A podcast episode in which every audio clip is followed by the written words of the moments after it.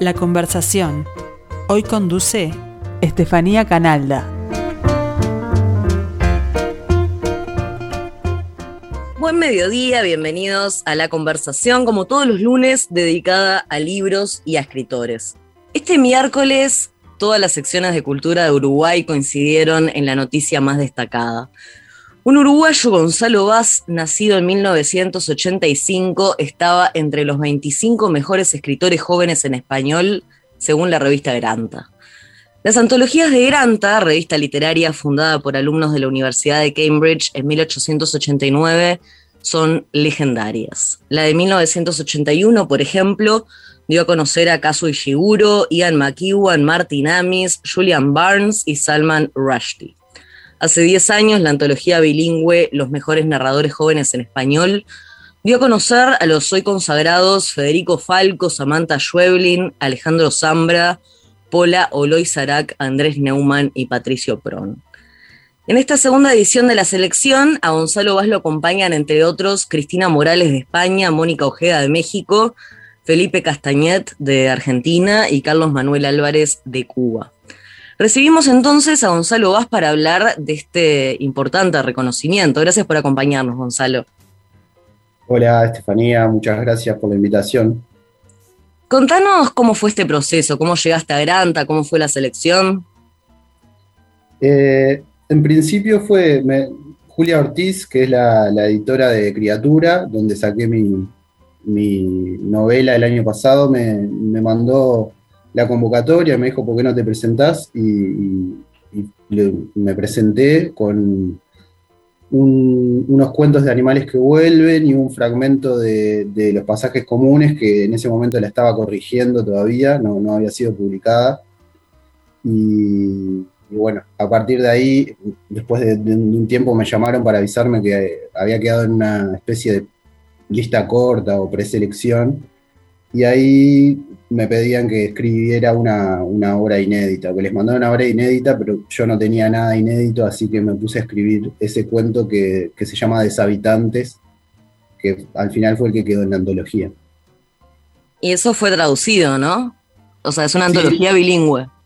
Claro, es una antología que sale, sale al mismo tiempo en español y en inglés. Este, por diferentes editoriales, eh, sale por una editorial en Estados Unidos y por otra en, Inglaterra. Y, sí, cuando me avisaron que había quedado en la lista, ahí ya empezamos a trabajar en el tema de, la traducción con Cristina McSweeney, que es una traductora este, que tradujo a Valeria Luisel y a un montón de gente que me encanta y que estuvo buenísimo el proceso con ella, porque por un lado yo no sabía inglés y me era muy difícil, o sea, yo entiendo inglés, pero me cuesta mucho, no al nivel de poder revisar una, una traducción. Entonces ahí también le pedí ayuda a Julia, este, hicimos medio que el trabajo entre tres. este, pero está. ¿Sabemos algo de cuándo llega? Yo creo que debe estar por llegar en breve. Este, eh, la editorial tiene distribución en Uruguay, que es Candaya. Eh, y hablé hace poco con gente de Gucci, que es la distribuidora, y me dijeron, me confirmaron que iba a venir el libro, pero no, no fecha. No se sabe cuándo todavía. Hay, un par de temas de lo que dice Granta que son las, las cualidades, digamos, de esta generación que reúne sobre los que me gustaría preguntarte. ¿no? El primero es la renuncia al español neutro con el propósito de captar las cadencias y tonalidades de las diferentes variantes geográficas y sociales de nuestra lengua. En eso se ha hecho bastante hincapié. ¿Vos lo ves eso en, tu literatura? Eh, sí, en, o sea, en general no, no, no sé porque tampoco leía a todos los que aparecen en la antología.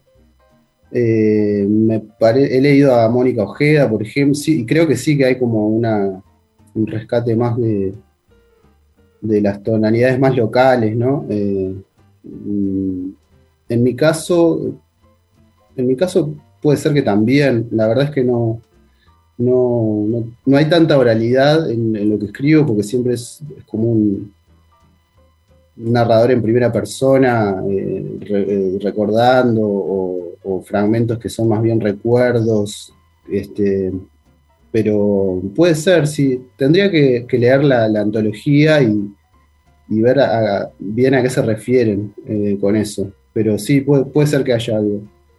¿Esta es la primera lectura que tenés de gente fuera de Uruguay? ¿Es un tema que pensás? ¿Cómo, cómo se traduciría, digamos, lo que escribís para un lector de afuera? Eh, sí, creo que es la primera vez. Habían hecho una traducción al portugués, pero creo que nunca se publicó. Era para una antología de narradores uruguayos. Y, sí, este, tengo como, no sé, expectativas a ver qué, qué pasa con, con ese cuento afuera. Eh, no, nunca, no sé, no tengo mucha idea de qué, es lo que puede pasar.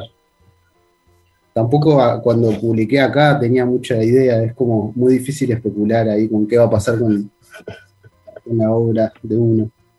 ¿Y ahora qué balance haces de cómo se recibió tu obra acá? Ah, ah bueno, ahora em, yo creo que muy bien. Tuve, tuve la suerte de, mi primer libro que fue autoeditado casi, porque salió por Pez en el Hielo, que es el sello que, dirijo con, Dani. Eh, una edición artesanal hecha a mano, terminó siendo premiada eh, por el MEC con el ópera prima, que eso como que dio un poco más de visibilidad al libro. Y bueno, después creo que con los pasajes comunes también hubo cierto movimiento ahí, como que había gente atenta esperando que saliera y, fue bien recibido. Otra cosa que destaca Granta es el compromiso ante las desigualdades sociales con especial atención a la infancia golpeada y la denuncia de la corrupción y los abusos de poder. ¿Vos lo ves eso en lo que escribís? ¿Sentís que haces una literatura comprometida? No, no, no, no creo que sea una digamos que sí es una literatura comprometida con cierta honestidad con, mi generación y, muchas veces narrando algunas eh, cuestiones sociales, este, épocas que nos golpearon a, mi generación, pero no, no, no creo que no es eh, la idea este, tocar esos temas. No sé exactamente a, eso es lo que te decía, este, habría que leer la antología y ver eh, de qué se trata todo eso. Pasemos. en mi caso no, no lo veo tan así, yo que sé. Puede ser que hay, hay un compromiso, pero no, no de ese tipo así, como lo que plantean. Pasemos entonces a tus datos profesionales. Gonzalo Vaz dirige la editorial Pez en el Hielo. Bueno, ya hablamos un poco de eso. Forma parte del colectivo de artistas y editores independientes Sancocho. Pasó una parte de su vida entre San Pablo y Montevideo. En 2017 publicó su primer libro de relatos, Animales que Vuelven, que ganó el premio Ópera Prima. Organizó y tradujo la antología de narrativa brasileña contemporánea La paz es cosa de niños, que salió por Pez en el Hielo en 2018 y su primera novela, Los pasajes comunes, fue publicada el año pasado por Criatura Editora.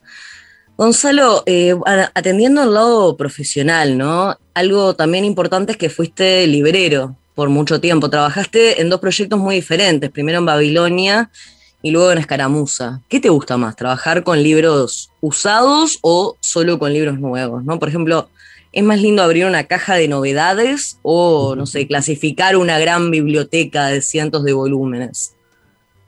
Ah, qué difícil, porque en realidad me encantan las dos. Las dos experiencias me, encantaron y me, me nutrieron mucho. El libro usado tiene esa cosa de ahí sí que no, sabes qué, puedes esperar, ¿no? Cuando viene una, biblioteca y, y eso, ¿no? y aparecen cosas adentro de los libros, hay cosas, eh, tiene otra aura, digamos, el libro usado, este, puede haber muchas sorpresas. En el caso de los libros nuevos me encanta eso que decís de este, en Escaramuza, eh, donde trabajaba, una de las cosas que más me gustaba era eso, recibir las novedades y, estar como ahí, eh, cuando, cuando llegan los libros, ser de los primeros ahí que, que lo ven y, chusmean. Este, pero creo que las dos experiencias son muy enriquecedoras. Eh, librerías de usado hay, hay cada vez menos. Este, creo que las nuevas librerías que están apareciendo están más orientadas a, los libros nuevos, eh, pero, pero está buenísimo, creo que, es todo un mundo, el mundo del libro usado.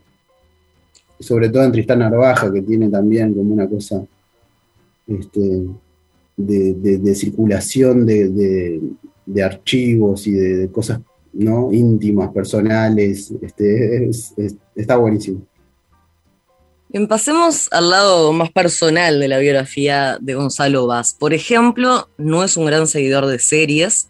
Cada tanto mira algún capítulo de Seinfeld o de IT Crowd y de las más recientes le gustó la francesa 10%.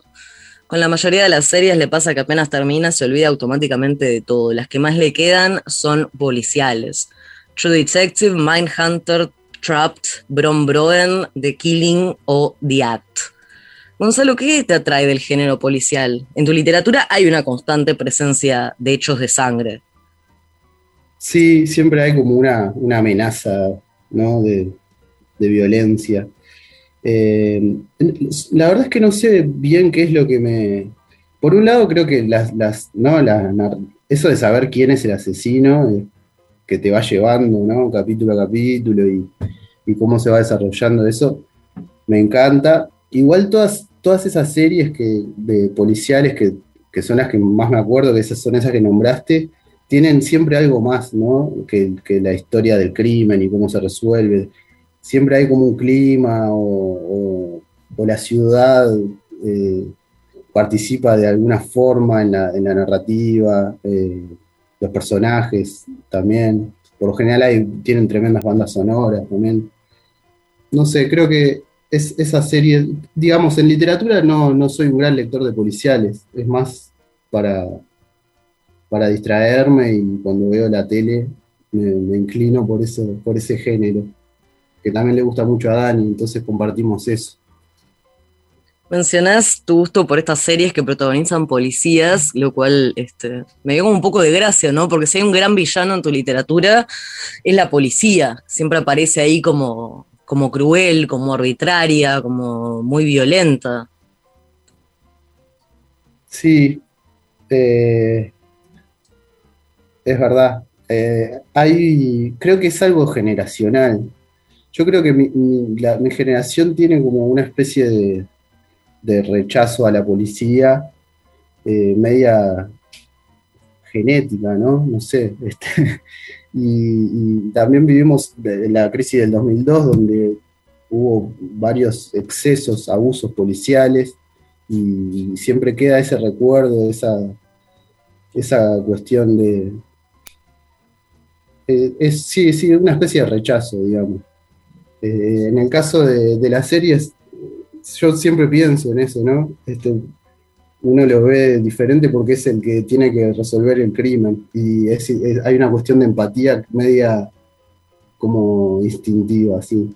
Este, pero, pero sí, en general, es verdad que aparece la policía como un villano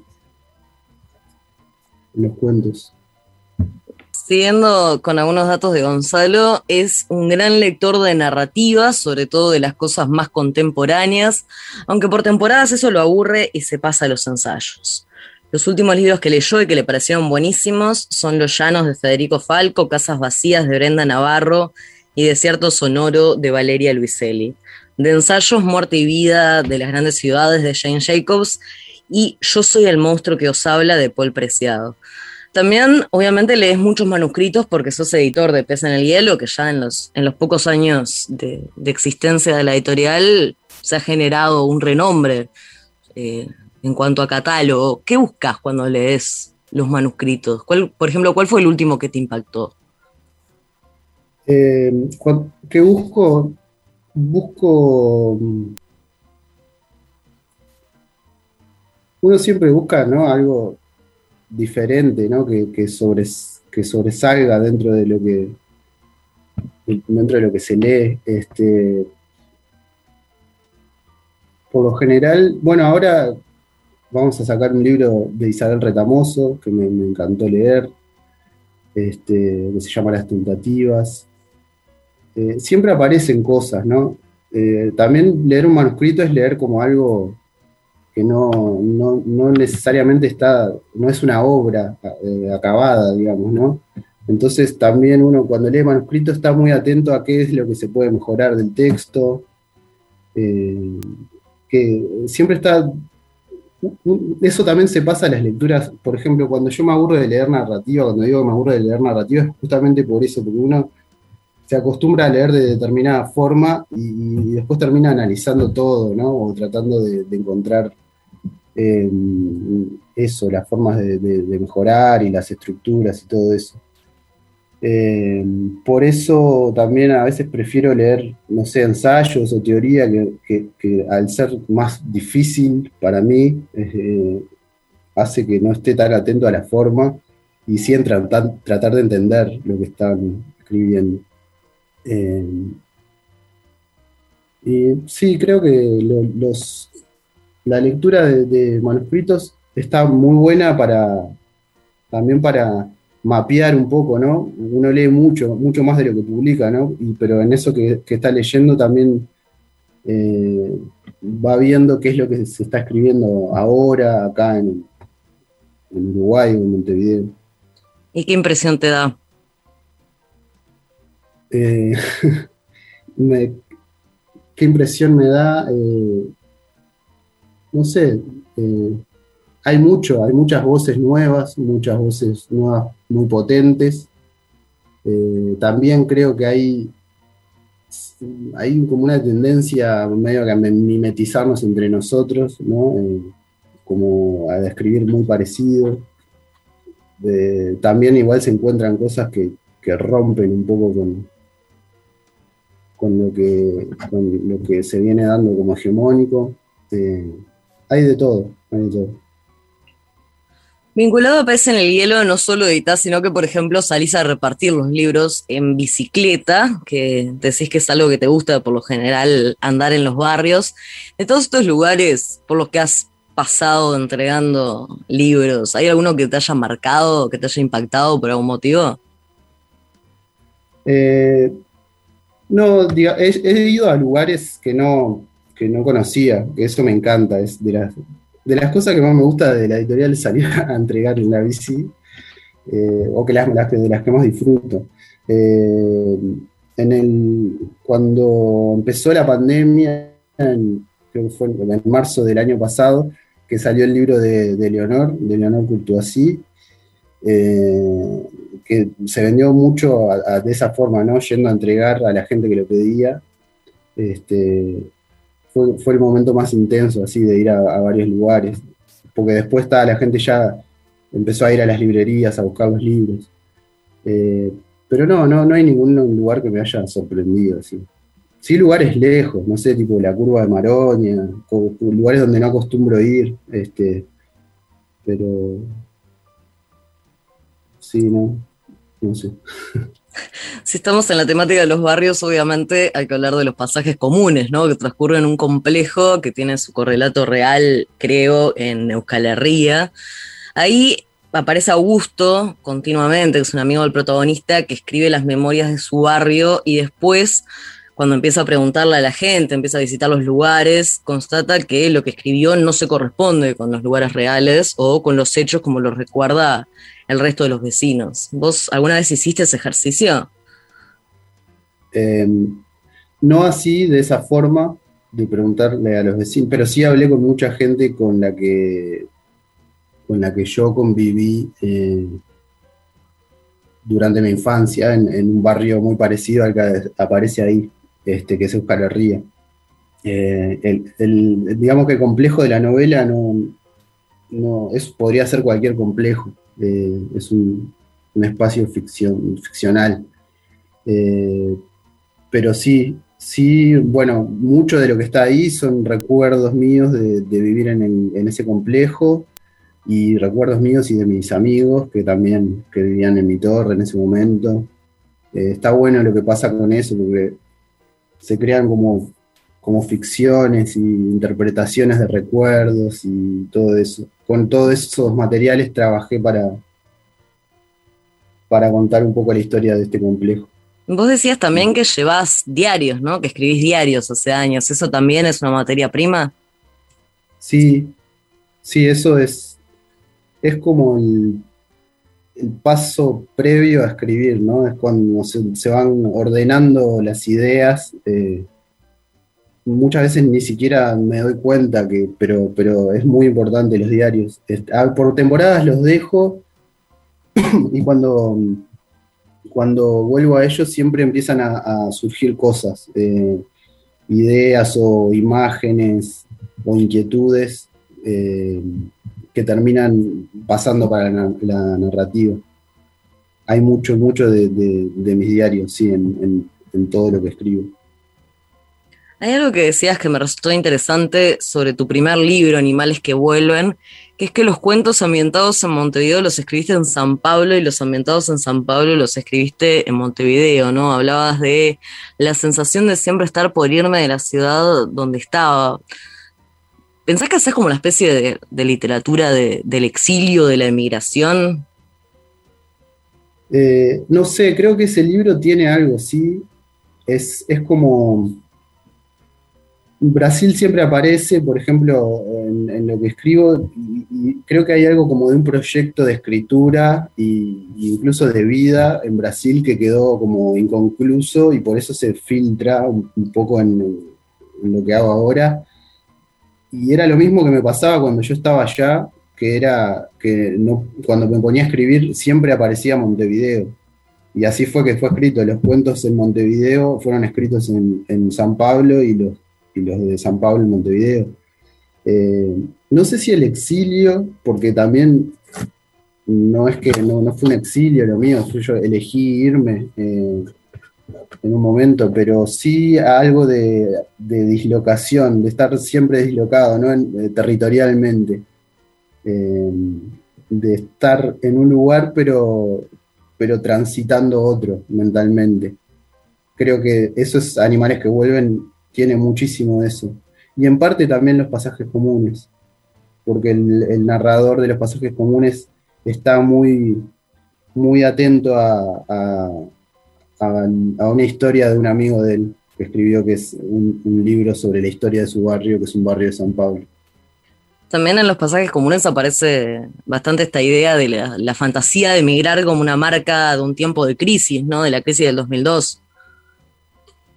Sí, claro, sí, es que esa fue una época en que empezó a irse todo el mundo y el que no se iba fantaseaba con irse.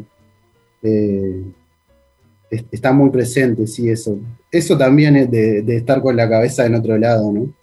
De no querer estar en el lugar donde, uno está. Eh, y ahí y siempre pensar el, la dislocación como, como una salida, del viaje, del irse. Se nos está acabando el tiempo, hay muchísimos temas que quedaron por hablar, pero hay uno en particular que me llamó mucho la atención en los pasajes comunes y después lo encontré de nuevo en, Deshabitantes, el cuento que, presentaste a Granta, el que va a salir en esta antología. El tema de las bombas alemanas enterradas que nunca detonaron, que es el que aparece en los pasajes comunes, ese tema del, del pánico de que bajo tus pies explote una bomba en cualquier momento, aun cuando hayan pasado años, décadas de, la guerra.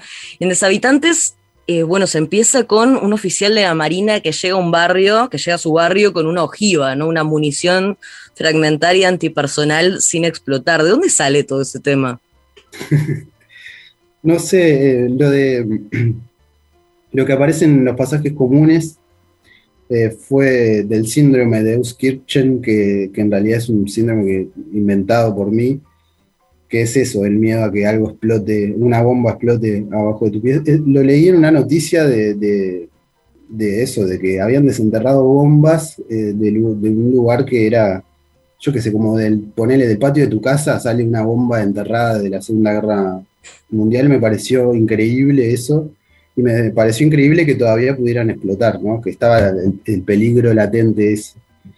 Eh, y, en el caso de Deshabitantes, que empieza con una explosión de ese tipo, eh, es un cuento que, me, es algo que me contaron, que pasó en, Uruguay, que no sé si es verdad o no, pero el, el cuidacoches de Escaramuza, Andras, que es un amigo, me contó que había pasado eso y yo eh, lo tomé como punto de partida, que un, oficial de, la Marina se lleva este, como recuerdo a su casa una, bomba que en teoría no iba a explotar y terminaba explotando y dejó la casa media que en ruinas.